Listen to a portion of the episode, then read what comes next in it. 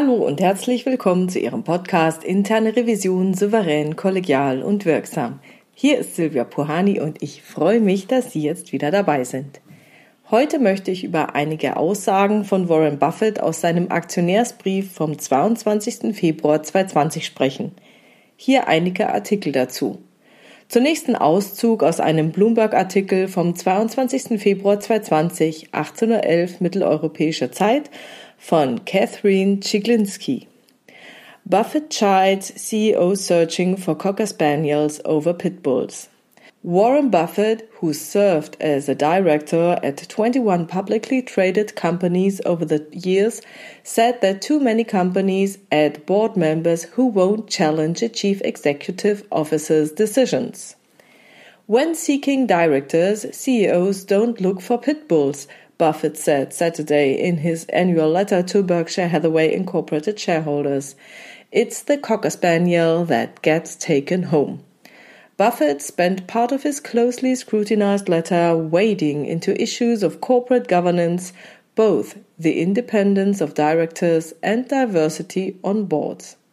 The billionaire investor who's been on the board of companies including Coca Cola and Washington Post praised audit committees for working harder than ever, but warned that they are no match for managers who wish to game numbers. The addition of regular board meetings without the CEO present has helped drive truly frank discussions about chief executive's skills acquisition decisions and compensation, Buffett said in the letter.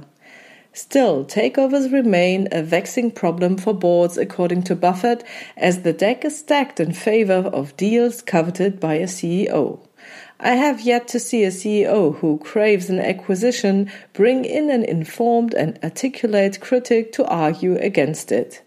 And yes, Include me among the guilty, Buffett said, adding that advisors and other professionals who feast on deals can't be trusted to assess acquisitions fairly. A venerable caution will forever be true when advice from Wall Street is contemplated.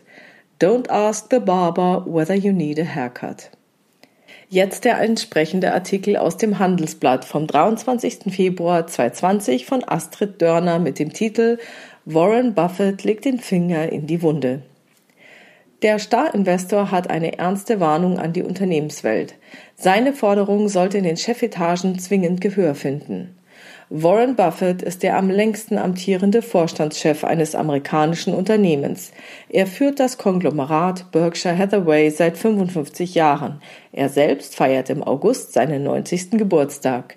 Seine rechte Hand, Charlie Munger, ist gerade 96 geworden. Sein Alter mache ihn nicht zu den weitsichtigsten Technologieinvestoren, wie Buffett selbst einräumt. Doch seine Erfahrung macht ihn zu einem weitsichtigen Unternehmenschef, der schon so manche Krise erlebt hat. Immer wieder hat er zu Recht die Wall Street für ihr kurzfristiges Denken kritisiert, hat gezeigt, dass Hedgefonds oft schlechtere Renditen einfahren, als wenn Anleger einfach in den breit gefassten Aktienindex S&P 500 investiert hätten. Buffetts am Samstag veröffentlichter Aktionärsbrief ist gerade wegen seiner Weisheiten abseits des Berkshire-Geschäfts einer der am meist gelesenen seiner Art.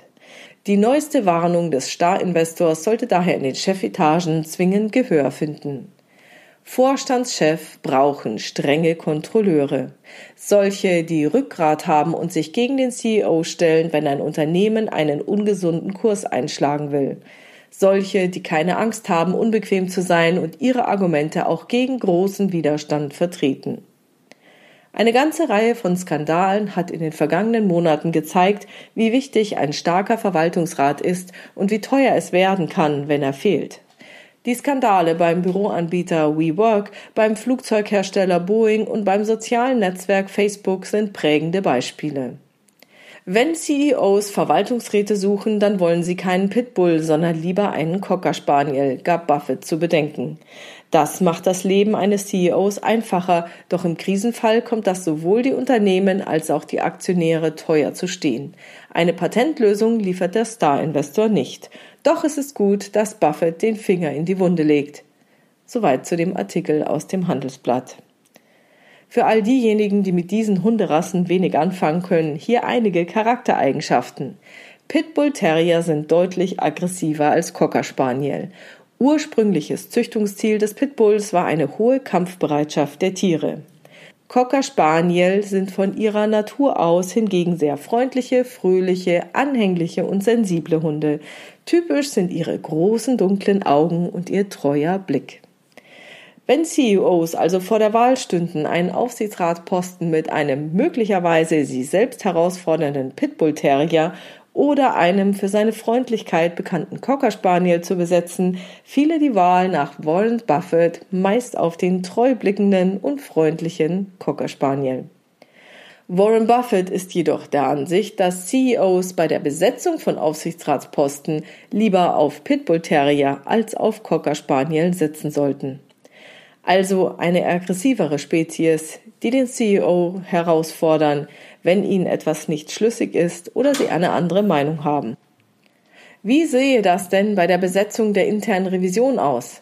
Sollte der Vorstand lieber den aggressiven Kampfhund oder lieber den freundlichen und treublickenden Cocker Spaniel in seiner internen Revision einsetzen?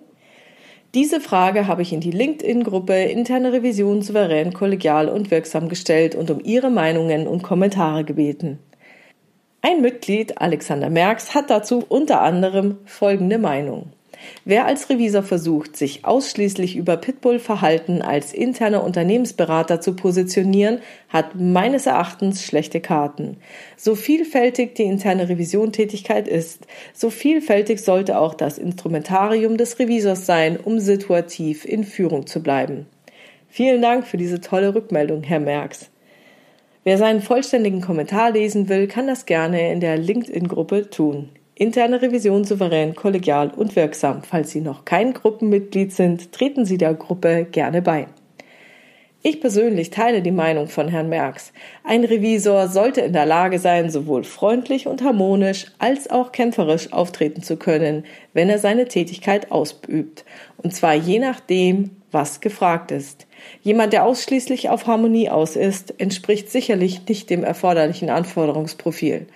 Das Gleiche trifft auf einen Revisor zu, der ausschließlich kämpferisch agieren kann. Die Schwierigkeit liegt darin, je nach Situation passend zu agieren. In diesem Podcast möchte ich den Fokus aber nicht nur auf die Perspektive einer internen Revision gegenüber ihren Revisionspartnern richten, denn eine interne Revision ist ja ein Instrument des Vorstands. Es wäre nämlich auch möglich, dass ein Vorstand eine interne Revision als ersten Berater des Vorstands nutzen könnte. Wenn er das täte, würde er dann eher einen Cocker Spaniel oder einen Pitbull wählen? Das heißt, würde er jemanden wählen, der ihm eher nach dem Mund redet oder jemanden, der ihm Risiken aufzeigt oder eine andere Perspektive anbieten kann? Üblicherweise haben wir Menschen die ganz natürliche Tendenz, den Weg des geringsten Widerstands gehen zu wollen. Es erscheint uns immer viel einfacher und viel effizienter, diesen Weg des geringsten Widerstands zu gehen.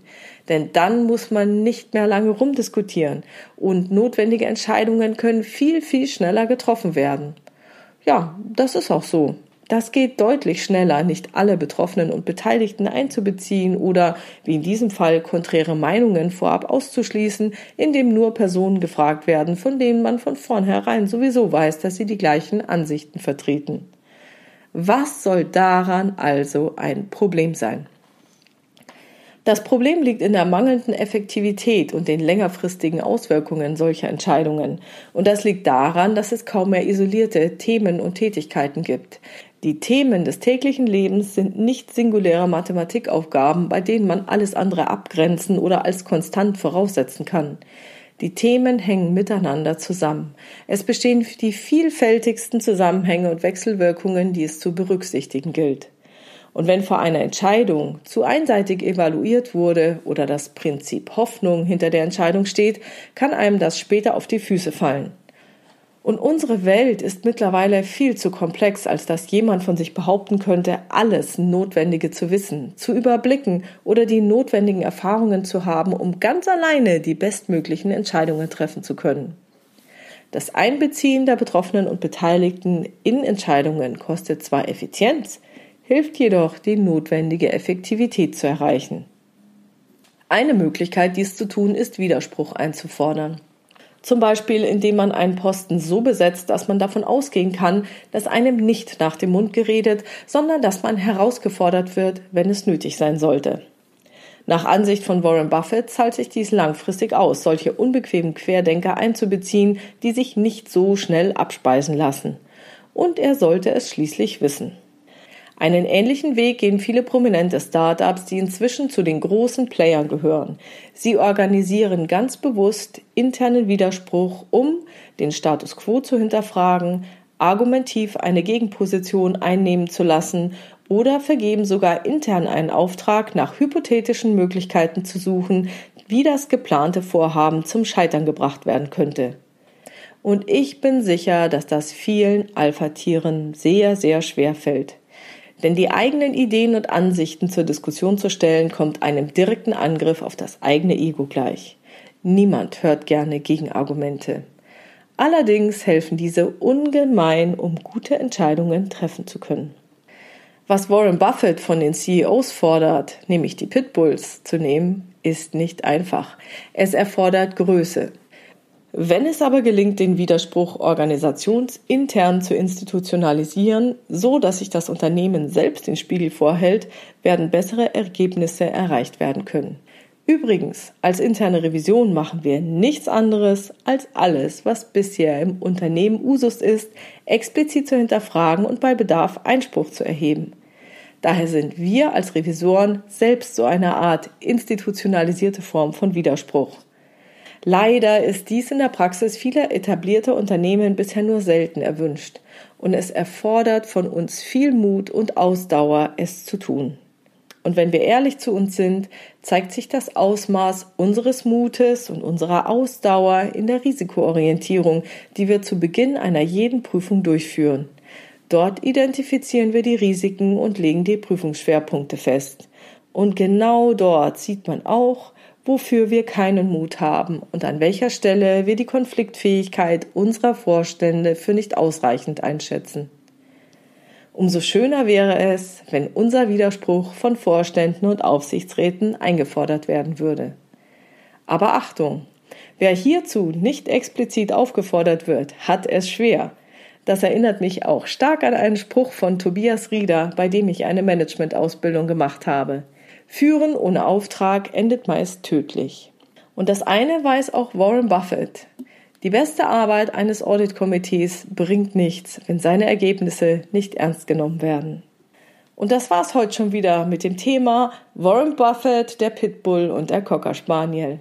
Wenn Sie eine Fragestellung haben, die Sie in diesem Podcast gerne beantwortet hätten, schreiben Sie mir gerne per Mail an info@puhani.com oder nutzen eines der Kontaktformulare auf meiner Webpage www.puhani.com. Wie Sie wissen, habe ich dort eine offene und auch eine anonyme Variante für Sie vorbereitet. Und diese Fragen greife ich dann gegebenenfalls in weiteren Podcast-Folgen auf. Wer seine Fragen allerdings live in einem Online-Gruppencoaching stellen möchte, findet die nächsten Termine auf meiner Webpage www.puhani.com unter Angebote. Wenn es Ihnen gefallen hat, bitte ich Sie, dass Sie diesen Podcast in Ihrer Community teilen und vielen Dank für Ihre tollen Rückmeldungen und Bewertungen. Ich freue mich wirklich immer drüber. Bleiben Sie dran, hören Sie gerne wieder rein in Ihren Podcast Interne Revision souverän, kollegial und wirksam. Mein Name ist Silvia Pohani und ich wünsche Ihnen erfolgreiche Prüfungsprozesse.